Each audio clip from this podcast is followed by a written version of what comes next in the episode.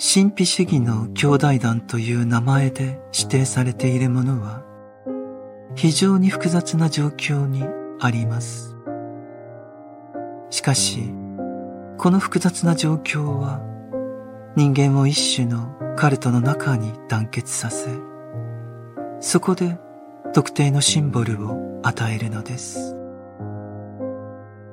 この特定のシンボルとして表現されるものは奉仕であり、そして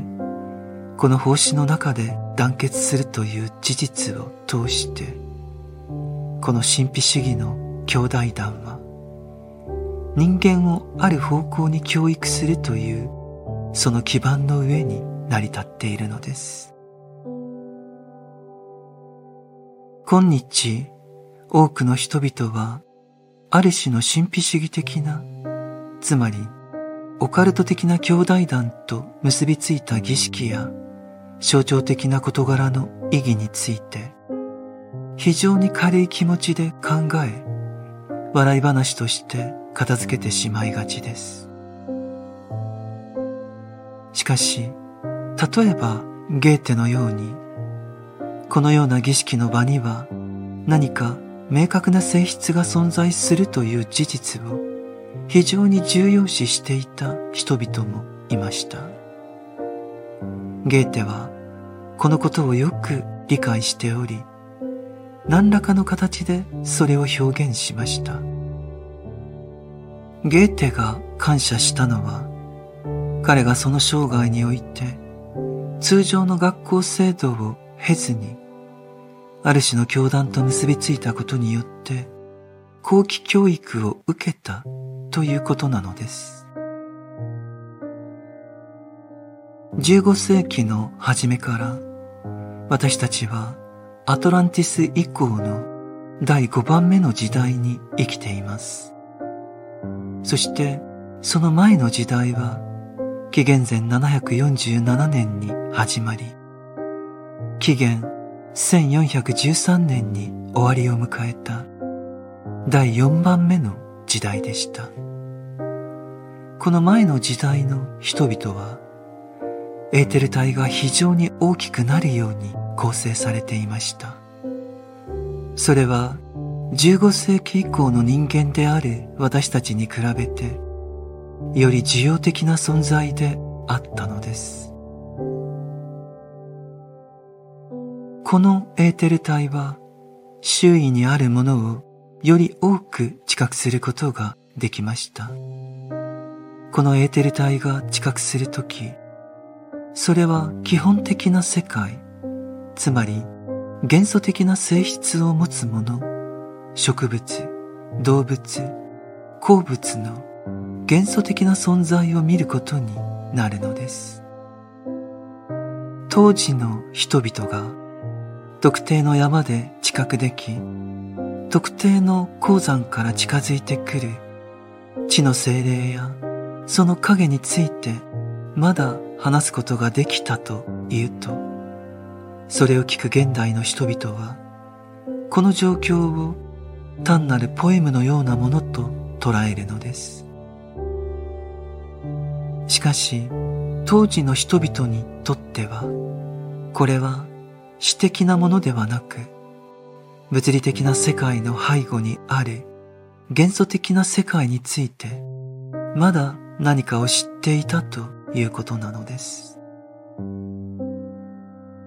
外部の文献を見れば、過去の時代の人々が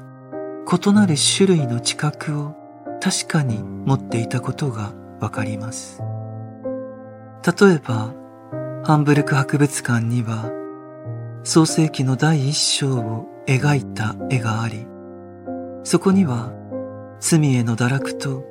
エデンの園からの追放が描かれています。この追放の発端となった誘惑者は、私たちの研究からすればルシファーでした。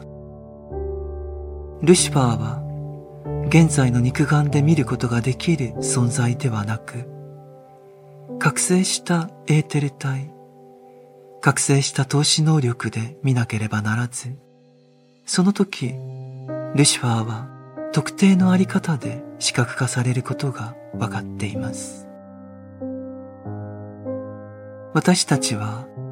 地球の前世の惑星形態である月期と呼ぶ時代の進化の間にもすでに肉体を持っていました。しかしその肉体は物理的に見えるものではなくエーテル的に見えるものだったのです。これに関して説明すれば現在の私たち人間存在は月期においてすでに頭として存在していたものの繁栄なのです。しかし、その月期の人間の体の残りの部分は、現在の私たちのようなものではなく、頭から来る脊柱の形で伸びていて、それは蛇のような形をしているのです。月期の発展から取り残されたルシファーを表現しようと思えば、人間の頭とそれに取り付けられた脊柱の形、つまり蛇の姿でルシファーを表現しなければならないのです。これはまさに13世紀から14世紀を生きたハンブルクの画家バートラムがルシファーを描いた絵の表現方法なのです。このことからその当時人類はまだ幻想的な世界の認識を持っていたことがわかるのです。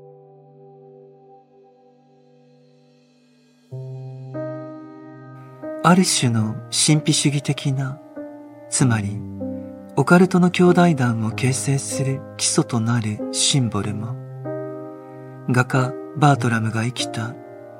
アトランティス以降の第4番目の時代に生まれました。当時、これらのシンボルは生きた形で認識されていたのです。ゲーテは、この種の象徴主義が外的な生活にとって実りあるものになる可能性があることに気づきました。彼の著書、ビルヘルム・マイスターには、人間がある種の象徴主義の中で成長するように、教育がどのように導かれたかが書かれています。ゲーテは人間が象徴を通して経験すべき四つの異形の念、すなわち精神世界に対する異形の念、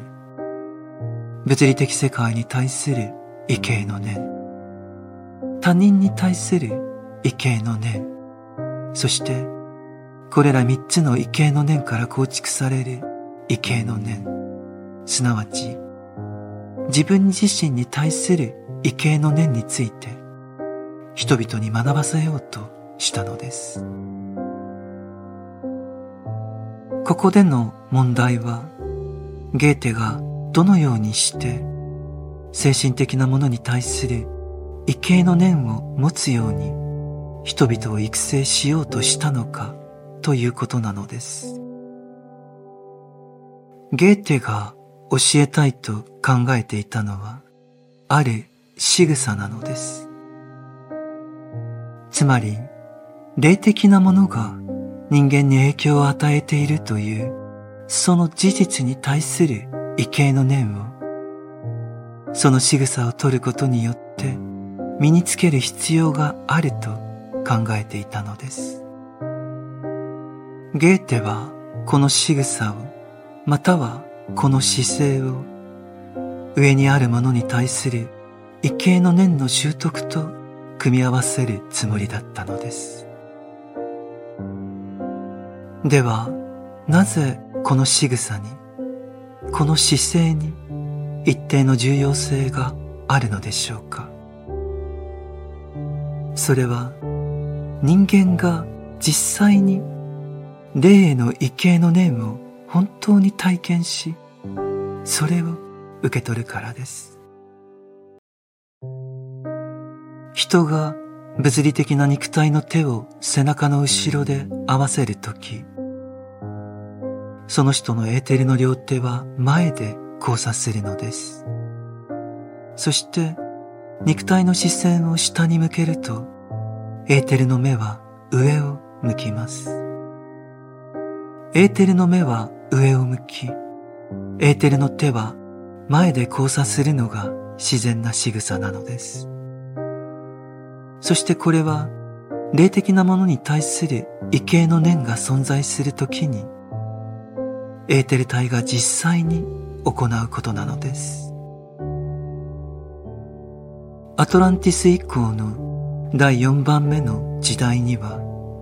人々はこのエーテル体の動きを知覚することができました。従ってこのことを知っていたのです。そしてゲーテに関する限り、これが霊的生活への成長の道だったのです。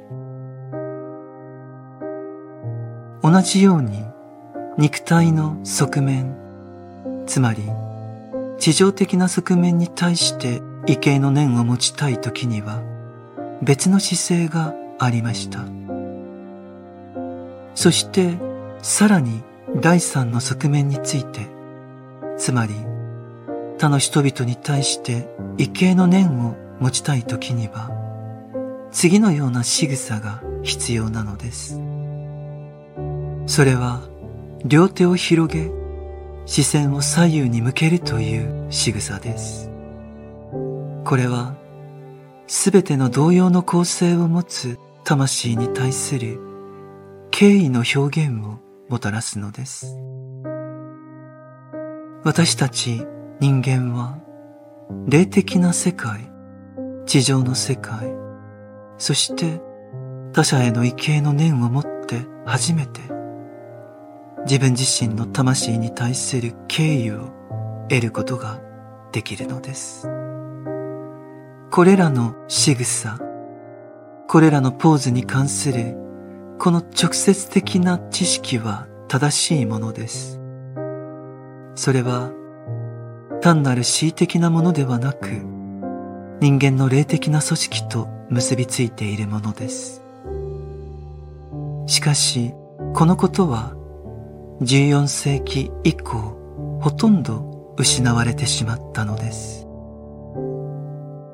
では、この喪失から何が起こるのでしょうか？14世紀以前は、つまり、まだこれらの霊的な知識が知られていた時代には、そのような仕草やもっと複雑なポーズをするように人々を導くことができました。その時代には内面的な生活を簡単に目覚めさせることができる何かをその仕草に伴わせるだけでよかったのです。その後のアトランティス以降の第5番目の時代にもゲーテが提示したかったような身振り手振りを、それに対応する指示を与えれば、まだそれを人々にもたらすことができるような状況にありました。ゲーテもそれを望んでいたのです。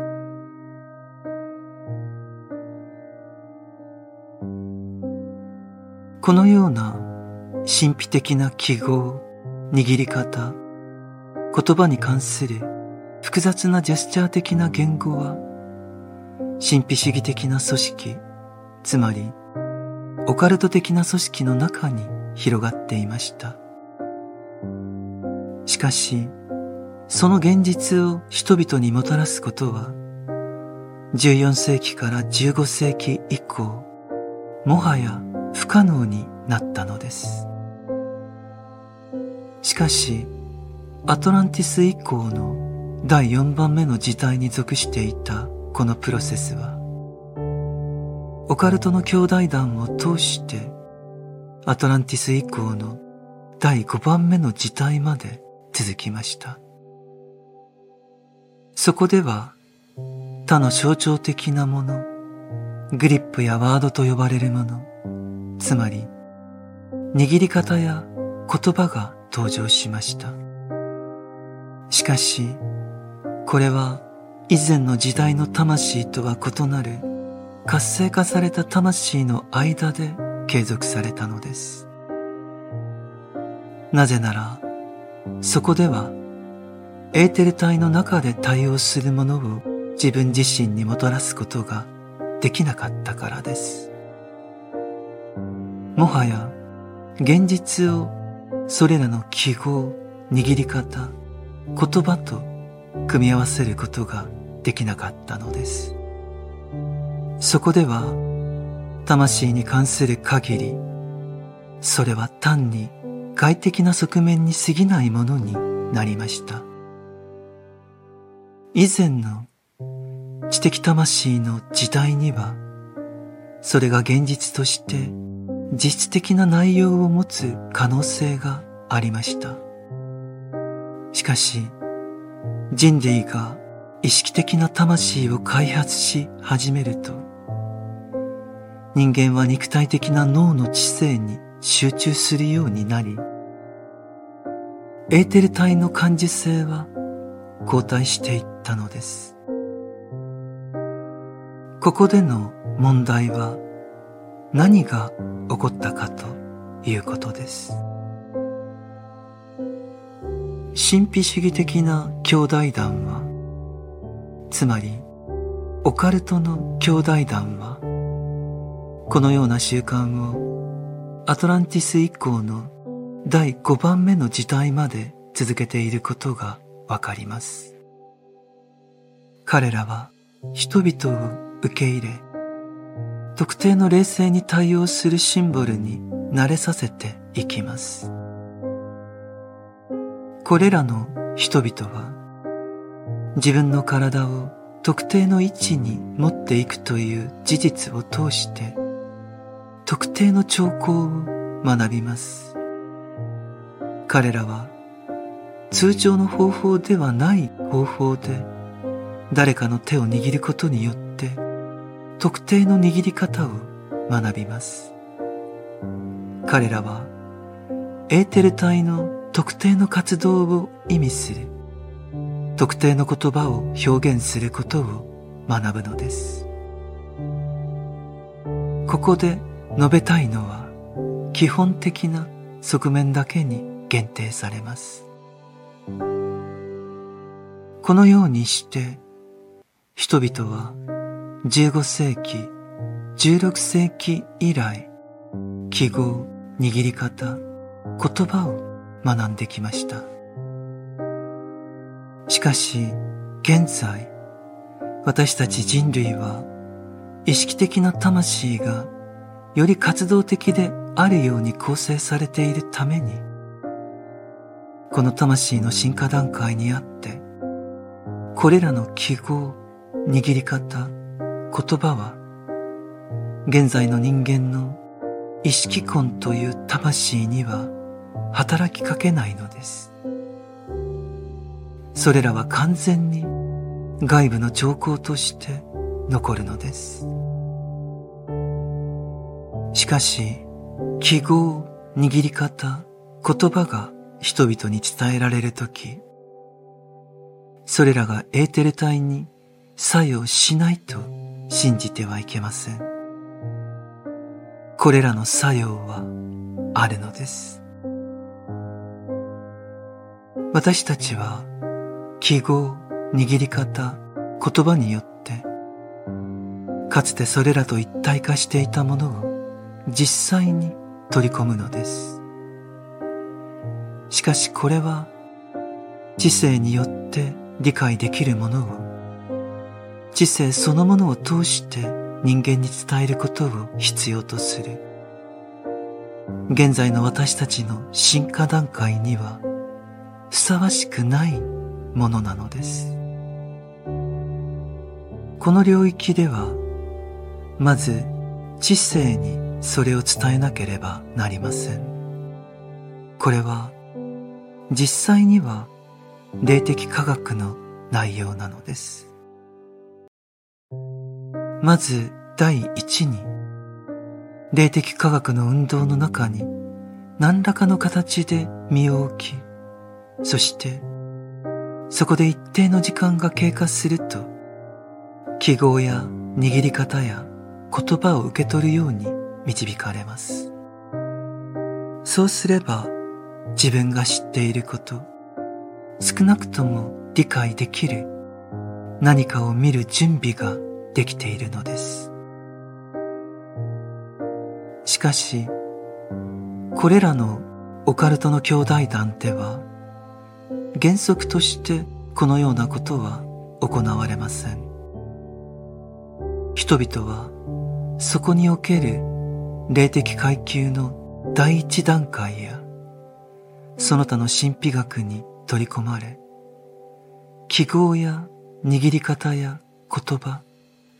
その他の多くのものが伝授されますそうすることで無意識に働きかけることができるのです。ではその結果どうなるのでしょうか？これらの人々をあらゆる種類の計画の道具として適用させることができるのです。この結果は何が起こっているのかを理解できないような方法で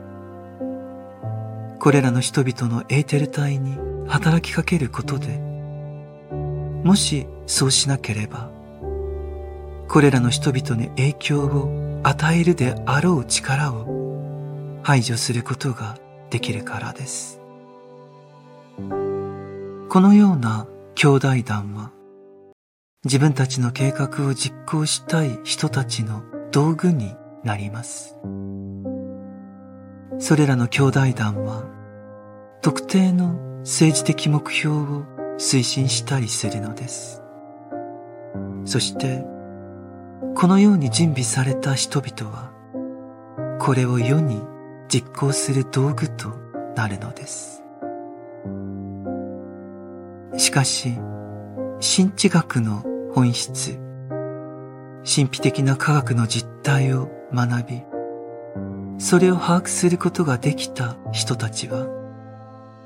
シンボルやグリップやワードの伝授によって、つまり記号や握り方や言葉の伝授によって傷つくことは決してないのです。しかし、この指導は地球と人間の発展の全過程の研究から神秘が明らかになるように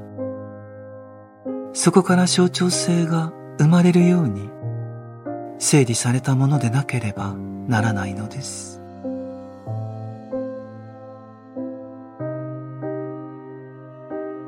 エリファス・レビのオカルトの文献によって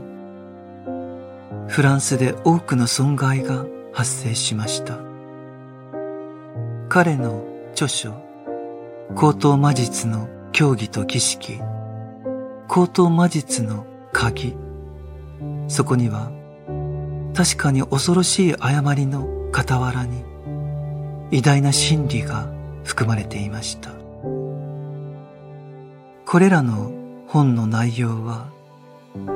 私たちの精神科学で可能な限り整理されています。しかし、それらは象徴的な方法で取り上げなければならないものなのです。エリファス・レビの著書、高等魔術の教義と儀式を読めば、象徴の方法論全体がいかに全く異なるかがわかることでしょう。実際、この本にあるような方法でシンボル、記号について指導されるとき、あなたはその記号を自分が適切だと思う、どのような方法でも使えるように、人々を準備したことになるのです。エリファス・レビの後、現実的に状況はさらに悪化しました。しかし、恐ろしい危険は、これが人々に与えられる方法にあるのです。これらの本にあることは、弱い人々の魂に入り込みます。そして人々の知性が完全に眠りに陥るような準備をすることを意味するのです。そうすれば、望むような方法でその人々を利用することができるようになります。現在、そのような方法を用いる人たちが一定の影響力を持っているのです。